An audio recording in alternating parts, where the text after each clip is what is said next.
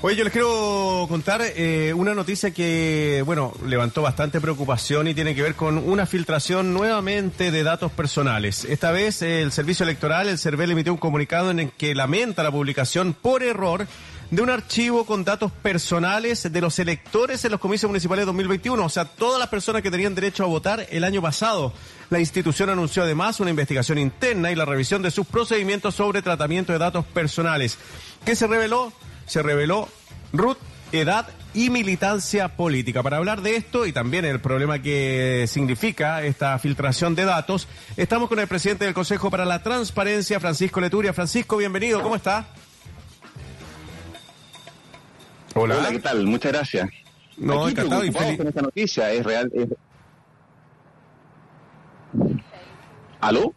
Sí, sí, es que tenemos un pequeño, una, pequeña diferencia en tiempo. Sí, lo vamos a llamar nuevamente para, para acortar esa brecha de tiempo en la conversación, para que podamos tener una, una, valga la redundancia, una conversación más fluida. Más fluida, más fluida sí. Eh, sepan ustedes, queridos auditores y auditoras, que a veces los contactos, y fíjate que nos pasa a veces con, con teléfono, con general eso pasa con contactos audiovisuales, tienen este, este retraso que hace que el la persona que nos está escuchando nos escuche tres segundos después de lo que nosotros le hablamos y entonces nos empezamos a cruzar en la conversación y eso efectivamente lo hace muy difícil. Así que lo estamos intentando llamar nuevamente para conversar sobre este, este problema que es grave. Primero hay que saber de qué forma fue que se filtraron, cómo fue que se llegó a subir un archivo. Recordemos que lo que pasó es que estuvo arriba un archivo que era posible descargar hasta ayer un buen, buena cantidad de tiempo, yo no sé cuánto, quizás un mes, no se sabe eso, o sea, yo, yo no lo recuerdo, lo leí ayer, pero no lo recuerdo, pero buena cantidad de días, ¿cómo llegó a estar ese archivo arriba en, en, en, la, en la página del mm. CERVEL, si mal no recuerdo, descargable con toda esta información. Y además, ¿por qué es importante que efectivamente permanezca resguardado los datos? Eso es fundamental. ¿Cómo afecta también esto a las campañas que se quieren hacer de desprestigio del proceso constituyente? Ojo ahí, porque es parte de lo que ha pasado en los últimos tiempos en distintas elecciones, que para impugnar elecciones lo que se hace es impugnar los organismos electorales. Recordemos lo que pasó en Trump, en la elección, en la última elección Trump-Biden. Recordemos también que en Chile se han levantado voces cuestionando la pulcritud del CERVEL. Eh, Francisco, estábamos conversando con usted, presidente del Consejo para la Transparencia, sobre esta filtración de 15 millones de datos de ciudadanas y ciudadanos. Sí, mira, yo creo que esto no tiene y no va a tener tanto impacto en el tema electoral propiamente tal, en, la, en, la, transparencia del proceso electoral el día de las elecciones. Pero no por eso deja de ser súper grave, porque cuando tú filtras, cuando la gente eh, queda a disposición de cualquier persona, los nombres, las direcciones y la militancia política, el hostigamiento, la discriminación, mm. La mala onda que puede generarse en los trabajos, en los barrios, cuando sabes que fulano de tal vota por tal o es de tal partido, se puede generar una situación súper inconfortable que es precisamente lo que la ley quiere proteger. Es súper complicado, súper grave. Eh, mm. campañas específicas, ir a la casa, molestar a los hijos, porque una persona piensa de una manera u otra. Uno de los logros, una de las claridades que tenemos como civilización es que sabemos que pensamos muchas personas distintos y, que lo toleramos y que lo aceptamos y que es un derecho tener mm. posiciones ideológicas o valóricas distintas en sociedades tan, tan variadas como las que vivimos. Entonces, exponer eso y transformarlo en un ítem que pueda generar persecución, discriminación, hostigamiento, o, mm. campañas para, para que cambies tu voto o lo que sea. Sí, eso le quería. Un desatino muy grande. Eso le quería consultar, porque eh, ¿Usted nos podría recordar eh, la información concreta que tenemos hasta el momento de cómo es que se sabe que este archivo existe, dónde estaba publicado, además, eh, a qué proceso electoral puntualmente eh, corresponde? Porque recordemos que es la información que corresponde a un proceso electoral específico, lo que significa que podría saber quiénes fueron a votar y quiénes no de esa manera también eh, reconocer entonces lo que ha dicho,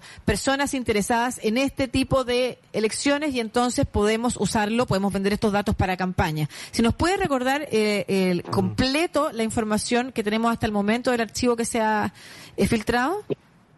Sí, mira, la información completa de qué es lo que pasó y qué fue lo que se filtró, no la vamos a tener hasta que no se haga una investigación profunda sobre esto que el CERVEL ya la instruyó.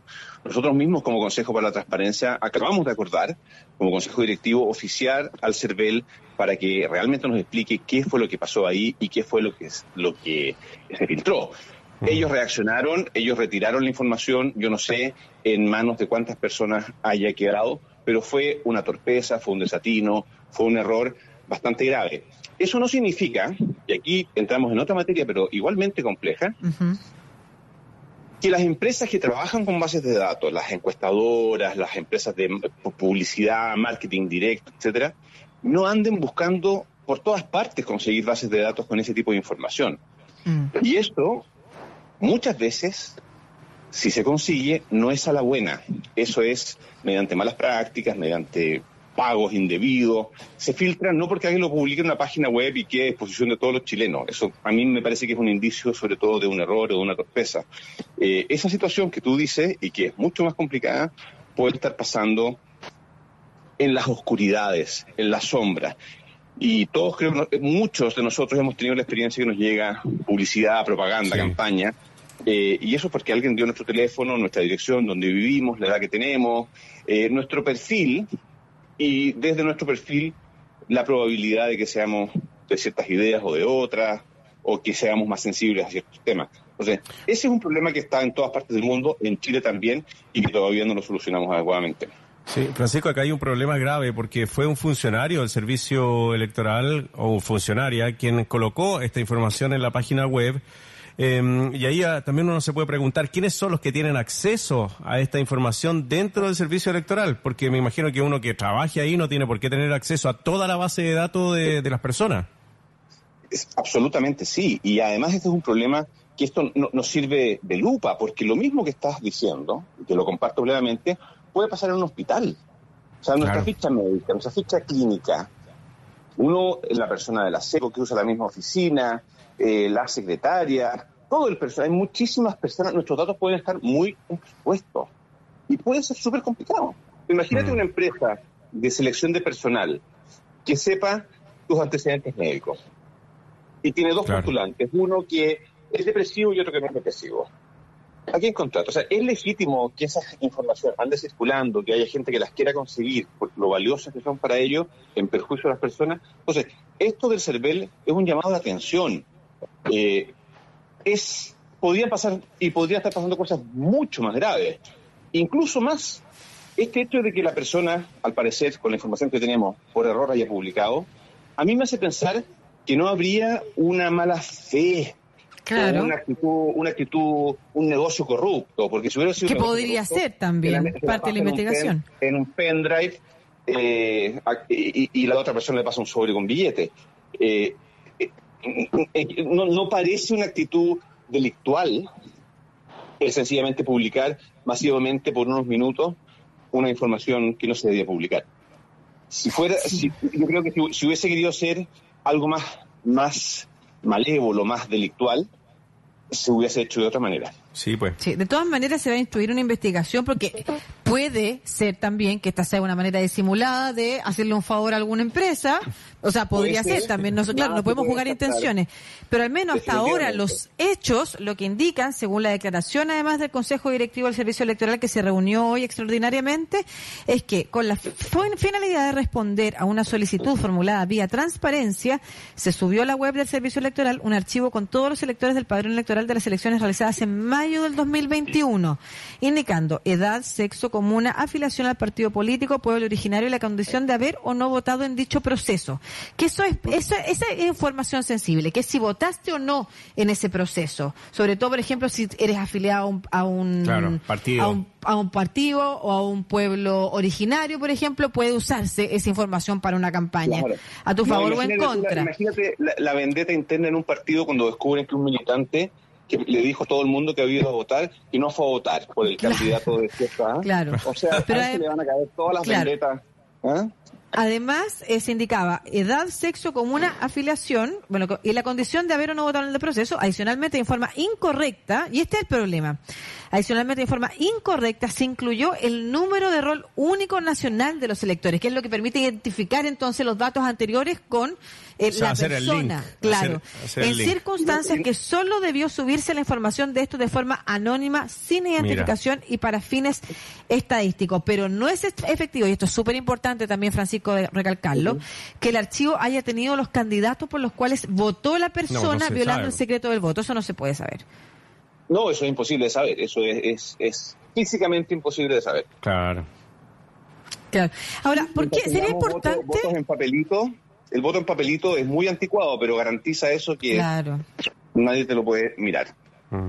Claro. Oye, eh, Francisco, que, eh, ya, ya hemos sabido de otras filtraciones y esto, estos tipo de datos vale mucho dinero, ¿ah? Vale mucho dinero. Hay muchas empresas que buscan esto. Yo me acuerdo antes que el CERVEL vendía estos, estos datos, era legal que, que lo hiciera, pero ya me parece que es imposible que se entregue esta información a una compañía que lo quiera comprar. Sí, sí, sí. Había una disposición legal y una interpretación jurisprudencial que decía que los podían hacer y, los vendían para temas de marketing, para temas de no solo de marketing político, sino que de, muchas otras situaciones. Además, hoy día las empresas cruzan los roots con otras informaciones y bueno, terminan sabiendo muchísimas cosas eh, de ti. Hay empresas que viven y ganan muchos millones de dólares con esta información todas las encuestas, muchas empresas de, encuestas, eh, de marketing directo. De marketing eh, político, claro, los que están detrás de las campañas, por ejemplo. No solo marketing político, marketing de cualquier tipo de cosas. O sea, que usted comprar un teléfono, un champú, así saben que tienen menos de 30 años, que viven en tal lugar, tal otro, probablemente te pueden decir, mira, para cuidar tu tatuaje, te sirve tal y tal producto. Y bueno, van sacando la información con ese tipo de cosas y, son muy efectivas desde un punto de vista comercial. Entonces, tiene que ver con, con las nuevas formas de comerciar, de hacer relaciones públicas, redes sociales, etcétera. Sí, pero además lo que te comentaba era que se están, em, se usan también para las empresas de marketing político que hacen campañas electorales, como un poco lo que hacía Facebook, ¿no es cierto? Al, con Cambridge Analytica, que es como analizar cuáles son tus gustos. Entonces, cada vez tienen datos más precisos para saber con qué tipo de campaña llegar. En el caso de eh, las campañas electorales hasta hoy se, se ocupa como la información que arroja el CERVEL de las mesas. Por ejemplo, mesas en las que ganó el apruebo versus mesas en las que ganó el rechazo, pero no está tan linkeado así como con electores, Ruth.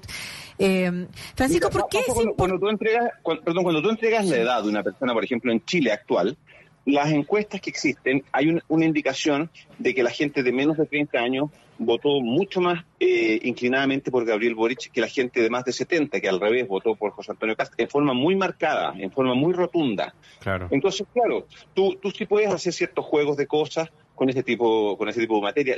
las preocupaciones que tienen grupos etarios son distintos. Entonces, el tema del, del marketing político es, eh, es un tema que es real también en Chile hoy, con esta información. Sí, eh, por último, Francisco, el, eh, el CERVEL tendría que responder de alguna manera, eh, no sé si legalmente, indemnizando, ¿qué, ¿qué puede suceder aquí?